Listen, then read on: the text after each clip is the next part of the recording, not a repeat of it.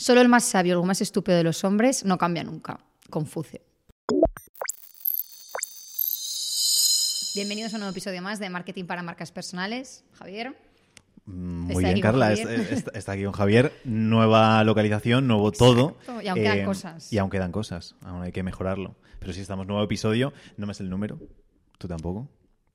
Mm, 118 creo que va a ser. 118 Me ya. a Increíble. decir, según los cálculos, pero ya lo veréis cuando salga. Y vamos a empezar con algo muy, muy fuerte para este primer episodio, que es eh, estrategias que no van a funcionar para vender en 2023 en redes sociales. Exacto. Edición especial coaches y entrenadores personales, eso sí. Entonces, ¿vamos directamente a ellas o Sí, sí, dale, dale. Quiero decir, al fin y al cabo, eh, siempre estamos buscando formas en las que se puede vender, hay cosas que van funcionando y no, y hablamos mucho sobre la importancia de la velocidad. El hecho de que como hay estrategias que funcionan estupendamente y hay que aprovecharlas porque a lo mejor funcionan un mes, a lo mejor funcionan dos meses. Hay pequeñas cosas en Instagram que a lo mejor sale una nueva función y si eres capaz de aprovecharla el- la semana que sale, la exposición que recibes o las cosas que puedes obtener son altísimas, Pasa una semana, no lo has utilizado, a la semana siguiente mm, a lo mejor ya el resultado o no existe o es irrisorio en comparación con eso. Y con estrategias de marketing pasa lo mismo. Al final vamos a hablar sobre webinars, vamos a hablar un poco sobre lanzamientos, etcétera. Y hay cosas que cuando están en el momento en el que es álgido, pues genial. Eh, cuando hacías retos hace unos años todo el mundo se volvía loco. Ahora haces retos y la gente es como, "Pf, otro puto reto, vaya rollo Otro sorteo. otro sorteo, otro tal. Entonces tenemos que entender la importancia, cosas que antes estaban funcionando muy bien, que ahora ya no tienen tanto sentido, y luego vamos a hablar, me imagino, Carla, de lo que sí que creemos que va a sí, funcionar en 2023. Sí, justo este episodio ha salido un poco a raíz de eso, de hablar con clientes, con gente que nos va rodeando en Instagram y demás, de cosas que parece que todavía tenemos en mente que van a funcionar, de no, es que me han dicho que haga esto, no, es que hice un curso en 2020 y me dijeron que 100% apostara por eso. Fenomenal, 2020 estuvo muy bien, seguro que si lo hiciste como tocaba funcionó, pero estamos ya en 2023, que Sí, igual que la- también con este detalle, que estamos en 2023 ya. Correcto. Las páginas amarillas, eso era una caña cuando salió. A pesar de las páginas web directamente, porque yo también las hubiera incluido aquí. O, o las páginas web bueno. también. Son más concretas estas estrategias y van un poquito más allá, pues eso de lo que hemos dicho del sorteo de Instagram, ya todos sabemos que aburre, los retos ya sabemos todos que aburren, pero vamos a estrategias que el problema que yo le veo a, este tres- a estas tres estrategias que hemos puesto es que no son tan rápidas como un sorteo, son estrategias que te pueden distraer mucho, que puedes volcarte mucho en ellas y sentirte que estás muy ocupado durante mucho tiempo para que después el retorno sea prácticamente nulo, a no ser que lo combines con otra cosa, que eso es otro tema.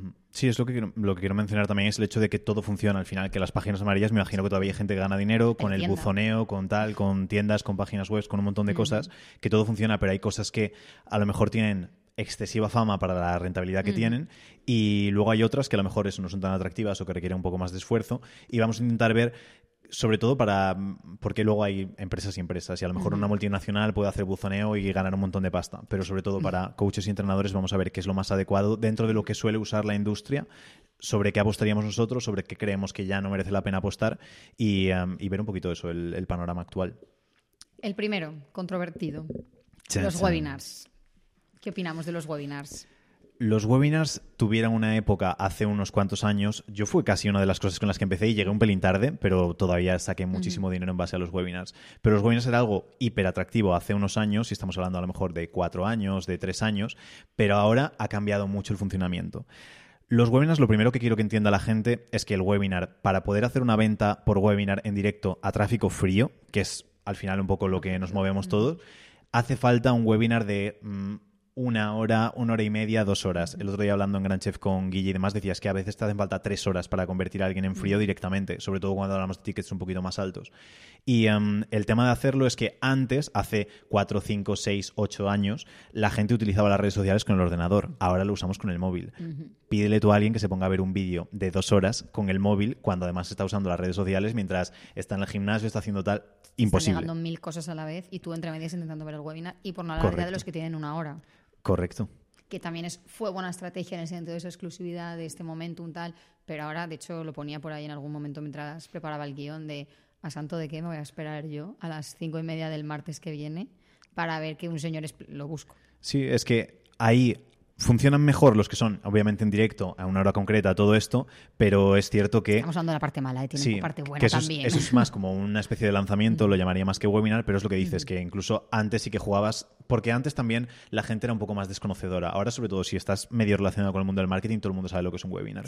Y todo el mundo sabe que cuando dice plazas limitadas, es a las cinco y media y vamos a estar no sé qué, y vas, sabes que es una grabación y que vas a estar ahí y que después, y no va a haber eh, replay, no vas a poder ver la grabación porque no grabamos tal igual. Y luego al final te llega un mail a la hora, oye, me lo habéis pedido tanto que al final sí que te voy a mandar el que replay. no lo sabemos. Claro, que al final te sabes toda la estructura y siguen funcionando, hay gente que sigue ganando dinero, pero no es para nada lo adecuado. ¿Dónde tiene sentido? Comenta un poco dónde tiene sentido webinars o cómo tendría sentido hacerlo. Sí, pero que la gente no se distraiga. O sea, esto es simplemente Correcto. como para que no parezcamos tan malos, pero que nadie, entrenadores y coaches, a no ser que estén en un punto súper alto, en principio no va por ahí es, el asunto. es el hecho de que los webinars tienen ahora sentido con los mini webinars que llaman, que están ligados a, ese nuevo uso. eso, ¿no? Sí, Fanny, por ejemplo, en Gran Chef sí que estamos trabajando un poquito esa estrategia. Y es un mini webinar que son unos webinars de 5 o 7 minutos en los que son muy, muy breves, que asumes 5 o 7 minutos ya me parece una locura para verlo en el teléfono móvil. Pero es cierto que las personas más o menos son capaces de sostener 5 o 7 minutos, son muy llamativos, muy rápidos, muy tal, y es solo una parte para un siguiente paso, no es para conseguir una venta directa. Entonces puede ser para que se suscriban a una newsletter, para que compren eh, un ticket súper, súper bajito y irresistible, para que agenden una llamada. Algo muy breve puede tener sentido, pero ventas directas no. Entonces el enfoque que tiene la gente de cojo, preparo un webinar, hago un webinar de dos horas y luego pretendo que la gente lo vea y me compre, mm, no funciona.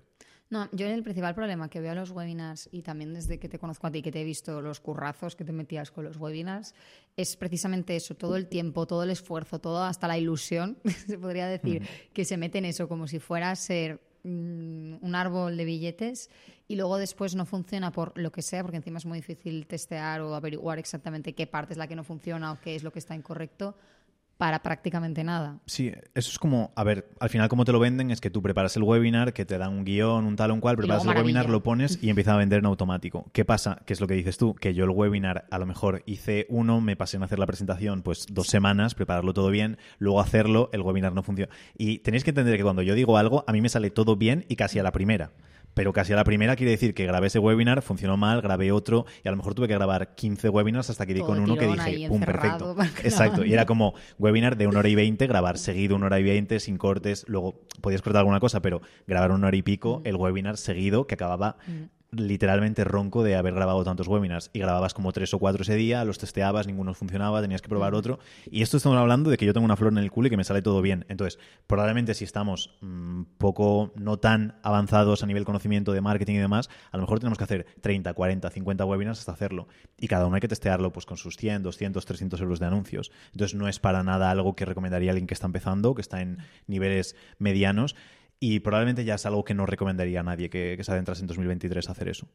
Y lo peor, de, bueno, esto un poco a nivel general de estas estrategias que vamos a mencionar, pero en especial los webinars, porque como parece que además al tener la palabra en inglés y todo todavía es algo como más desconocido o más nuevo para quienes no están en el mundo del marketing, es que te mantienen muy distraído. Estás mucho tiempo haciendo otras cosas, eso entre lo que decías, entre preparo el PDF, el guion, que cuento, que no cuento.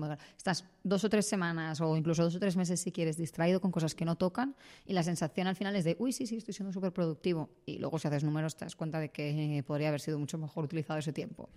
Sí, y que realmente al final hay que guiarse un poco por los que van moviendo la industria y tenemos que fijarnos que antes todo el mundo hacía webinars y ahora cuando veo publicidad de un webinar sé que es de alguien que está empezando, que es un poco así atractivo o de las personas que te venden cómo hacer webinars. Pero la gente grande, mis referentes, los referentes de, de cada industria, prácticamente nadie hace webinars ya actualmente.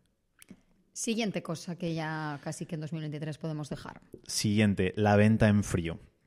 Aquí han puesto de, de anotación, Carla, hace falta relación.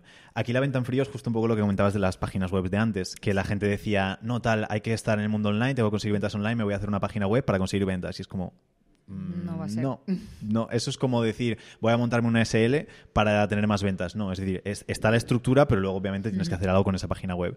Entonces la venta en frío es un poco lo que yo llamo venta directa, que la venta en frío se puede hacer en cualquier medio, pero la venta en frío sería, por ejemplo, coger y poner una publicación en tu Instagram que sea, eh, he sacado un nuevo servicio de entrenamiento de 50 euros al mes.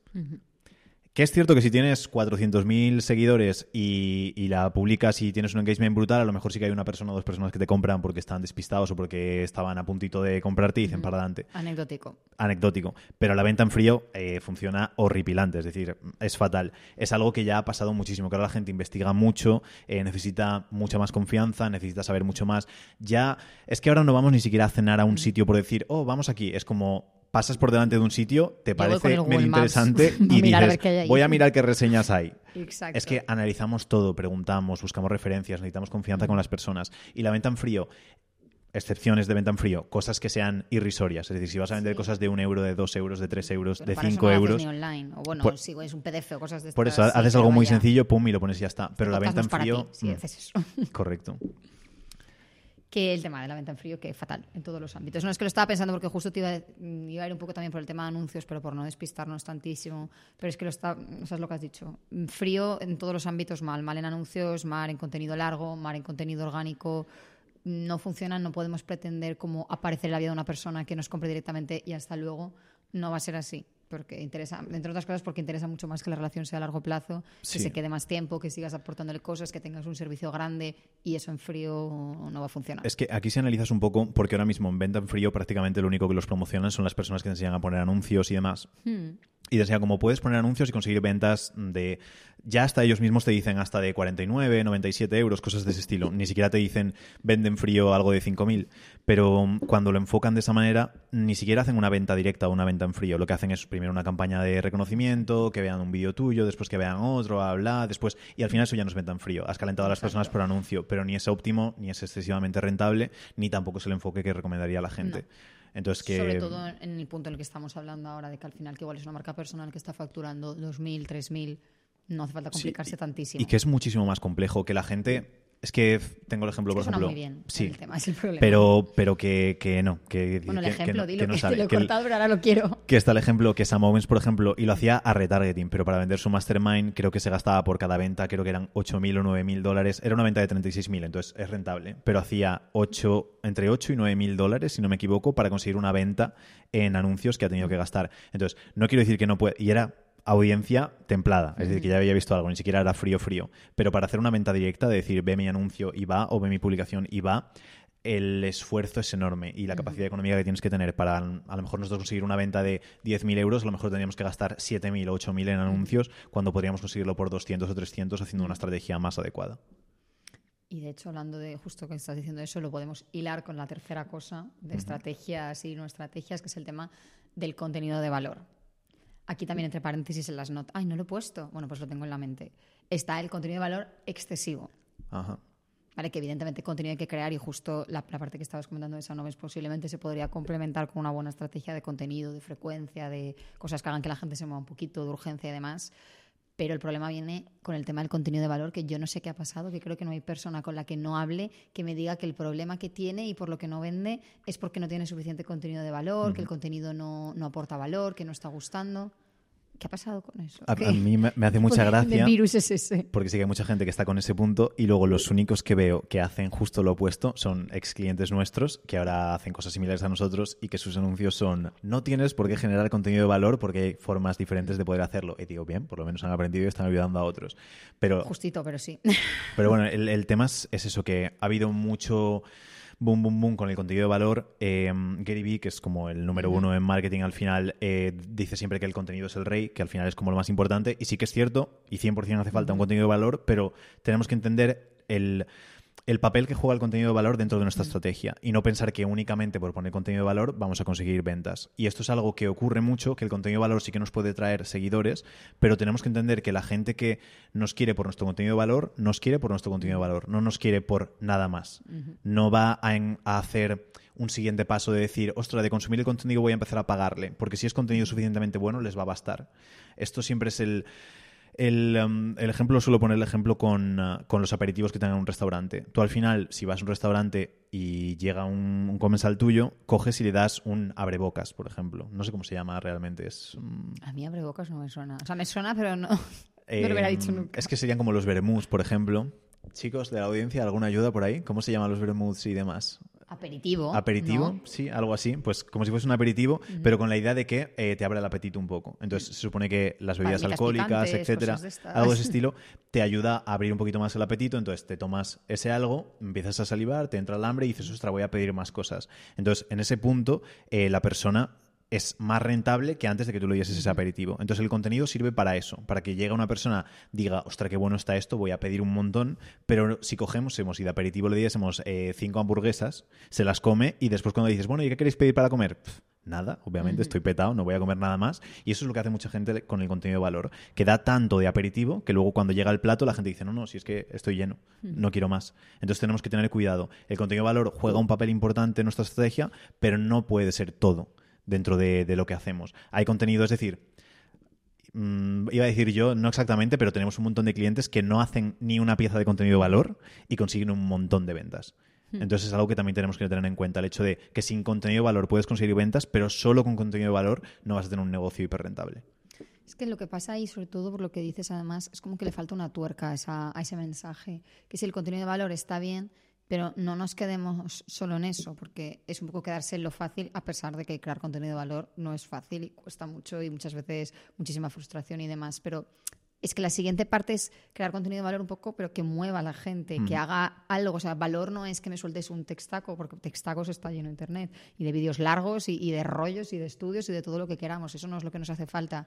Nos hace falta contenido de valor, pero en el sentido de eso, de que nos haga movernos un poco, que nos haga ir a por lo siguiente, que nos haga preocuparnos, incomodarnos, comentar que mueva al final a la gente, que no pensemos que el contenido de valor es estar todo el rato, ¿sabías qué? Mm, Sabemos todos muchas cosas y no estoy buscando eso en tu perfil, posiblemente. Y lo fuerte para los entrenadores y para los coaches es el hecho de que el contenido de valor puede ser hasta contraproducente, no para ellos, sino para incluso sus clientes, porque tienen una falsa sensación de logro, de decir, oh, bueno, ya me he visto esta rutina, más o menos ya sé lo que tengo que hacer, más o menos ya cuando vaya al gimnasio voy a hacer algo parecido, y después van al gimnasio, hacen más o menos lo de siempre, no consiguen resultados, e incluso pueden pensar, no, estoy siguiendo las rutinas gratis de este entrenador que las sube en. Instagram y tengo un cuerpo de mierda, y piensan, hostia, pues las rutinas de este tío son una mierda. Pero es que es el hecho de que con contenido de valor, nunca jamás con contenido gratuito la persona va a conseguir un avance increíble o ni de cerca lo que podría conseguir si estuviese trabajando con la persona. Entonces algo que también tenemos que pensar, el hecho de que estaríamos haciéndole mal a la otra persona si solo le diésemos contenido de, de valor como de manera gratuita y no estuviésemos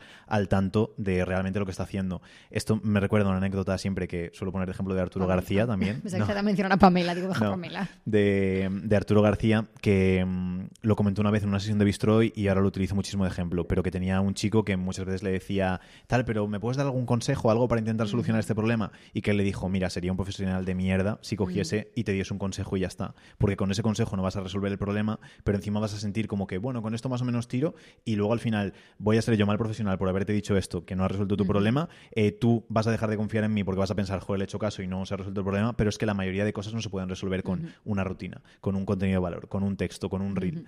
Hace falta mucho más trabajo detrás para conseguir cosas realmente interesantes. Entonces es algo a, a tener muy en cuenta. Y que si todo se solucionara con contenido de valor, seríamos todos súper fuertes, súper Sí, hay- ricos, hay- hay un súper dicho que es así. guapos y, súper felices. Como era, si el conocimiento fuese todo lo que hiciese falta, todos seríamos ricos, tendríamos abdominales Está, es y tendríamos una vida ¿no? Es la perfecta. idea, hay que aplicarlo, si no, no sirve de nada.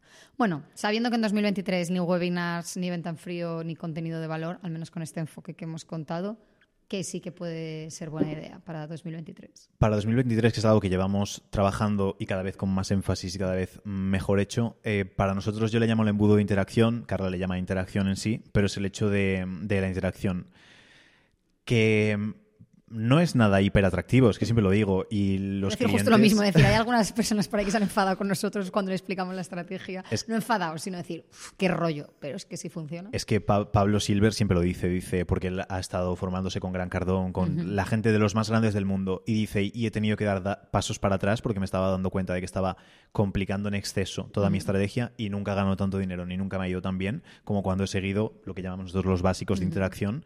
Y, em, y es que no es, para que la gente se haga una idea, es entender los negocios y entender la venta y entender las personas como se han entendido toda la vida, sin técnicas, sin estrategias, sin formas, sino el hecho de atraer a las personas, ver qué problemas pueden tener, interactuar con ellos para descubrirlos, eh, ver hasta qué punto nosotros podemos ser las personas que les ayudemos y después presentarles nuestra oferta de manera adecuada para conseguir esa, esa venta. Se puede hacer por cualquier medio, se puede hacer de cualquier manera, pero las cosas que hemos visto, esos, esos puntos previos, pueden formar parte de la estrategia que nosotros utilizamos, pero no de manera es- exclusiva, no simplemente como eso, sino que pueden ser una pata que junte a, a toda la estrategia en común.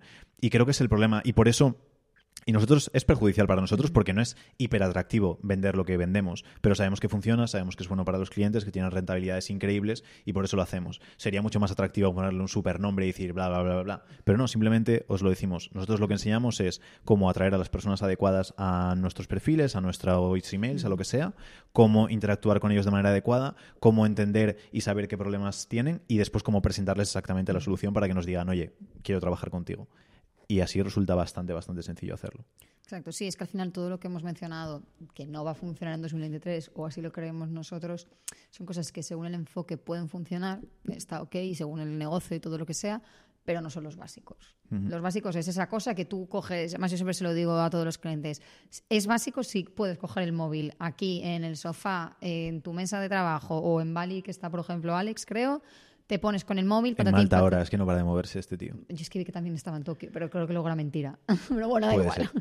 En donde sea, que tú te puedas poner con tu móvil, o sea, cuando digo móvil es móvil, ni ordenador, hagas 20 minutos, media hora, 40 minutos, lo que sea, y tú sepas que de esa forma consigues clientes. Evidentemente, más tiempo y más conciencia, pues posiblemente mejores resultados, pero que sabes que van a salir.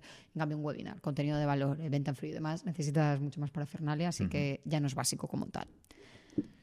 Y vamos a dar algo, ¿verdad? Claro, íbamos a dar una sorpresa que, eh, como apunte y como consejo, deberíamos haber dicho que íbamos a dar una sorpresa a los que se Es quedasen verdad, hasta el aquí, final. ¿Ves? que- Hablando de, de expertos en Correcto. webinars, aquí no somos. Correcto. Y, am, y el tema es que tenemos, hemos preparado una Lo guía. pondremos en el título. Lo pondremos en el título, para de sorpresa al Estamos final. a tiempo. Eh, vamos a dar una guía que hemos dado a algunos clientes y se la hemos dado a alguna persona más que la ha aplicado y les ha ido genial, explicando un poquito cómo funciona el tema de la interacción. Exacto. Y si quieren la guía completamente gratis, un PDF maravilloso que ha preparado Carla, ¿qué tienen que hacer, Carla? Que nos escriban podcast al Instagram de la agencia o al tuyo. No, al de la No, al de agencia la mejor. agencia. Y, Así la comisión es para Carla. y así, se- no, así lo controlo, que el tuyo hay muchas más cosas. Y, y se os la mandamos enseguida. Y Sí, así sería- pueden- Es muy sencilla, se aplica enseguida y la idea un poco es que tal cual os la mandemos, lo hagáis un día motivados para ese mismo día, ponerlo en práctica y contarnos qué resultados veis, porque ya veréis que son cosas fáciles y rápidas. Sí, entonces el paso a paso es abrir Instagram, buscar arroba de San Pedro Media o de San. Pedro Media, entrar dentro, mm, seguir la cuenta si no la seguís, que deberíais estar siguiéndola, Si no nos y escribirle a Carla eh, la palabra podcast directamente. Exacto. Y ya os identifica ella y os manda la guía y la ponéis en práctica. Exacto. Y nos vemos en el próximo. Eso es todo, nos vemos en el próximo. Hasta otra.